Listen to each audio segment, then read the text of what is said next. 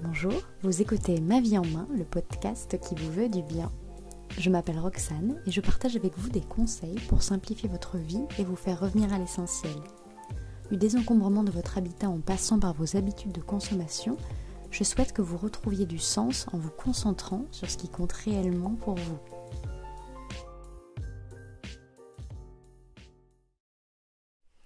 Mettre de l'ordre, ça ne doit pas juste être synonyme de faire joli. Ça va beaucoup plus loin que la notion de paraître. Pour moi, décider de mettre de l'ordre dans son quotidien ou de le désencombrer, ça veut dire décider de ce qu'on veut et de ce que l'on ne veut plus dans sa vie. C'est un acte fort, engageant et nécessaire qui ne répond pas à une injonction comme range ta chambre par exemple. On range pour soi et pas pour les autres. Pour moi, ça relève de l'utilité publique. En acceptant un échantillon gratuit par peur de dire non à un offert, parce que dire non ou refuser reste mal vu, quoi qu'on en dise, on fait comprendre aux producteurs qu'ils peuvent euh, produire davantage d'échantillons. En achetant un gadget suremballé par flemme de penser à d'autres alternatives, on incite les producteurs à produire davantage de gadgets suremballés.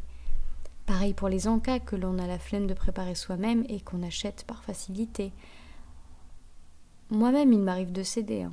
Et quand on achète sans réfléchir, on se soumet aux exigences de la société, tout en prenant bien soin, en fait, euh, de ne pas s'écouter.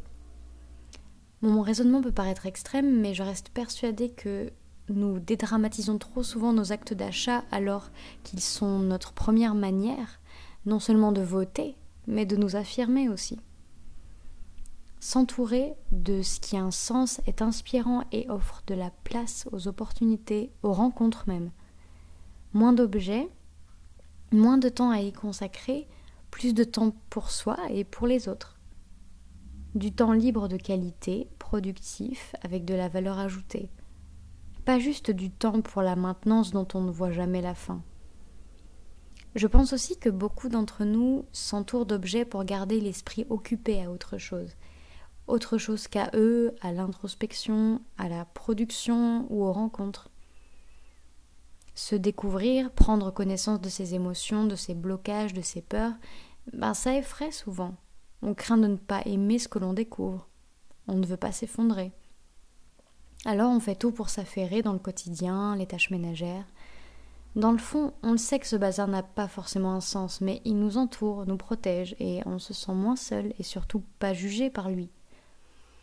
Ces chaussures dans mon dressing, je n'aurais sans doute pas assez d'une vie pour en user la moitié, mais elles sont tellement nombreuses que la vie me semble infinie, que j'ai tout le temps de penser à moi, que je verrai bien demain. Je vous invite à partir à votre rencontre, à prendre conscience de ce qui vous plaît vraiment, dans ce que vous possédez déjà, mais aussi dans des choses pour lesquelles vous devriez refaire peut-être de la place dans votre vie. Qu'est-ce qui vous ressemble? Qu'est-ce qui vous fait vibrer? Et si les autres n'existaient pas, cet objet aurait-il une raison de rester chez vous?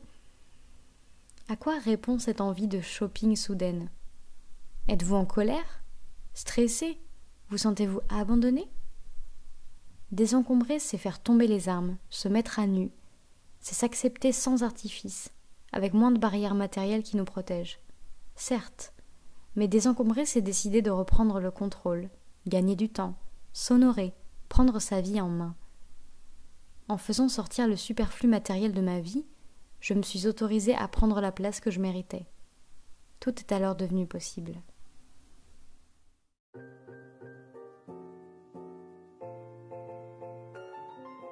Merci d'avoir écouté Ma vie en main.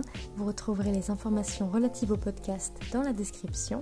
Si cet épisode vous a plu, je vous invite à le partager, à vous abonner via votre plateforme de podcast préférée et à lui attribuer une note maximale.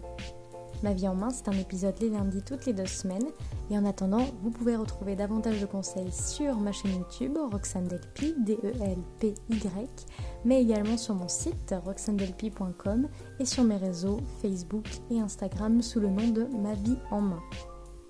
Je vous retrouve très bientôt dans un nouvel épisode, et d'ici là, prenez soin de vous, c'est le plus important.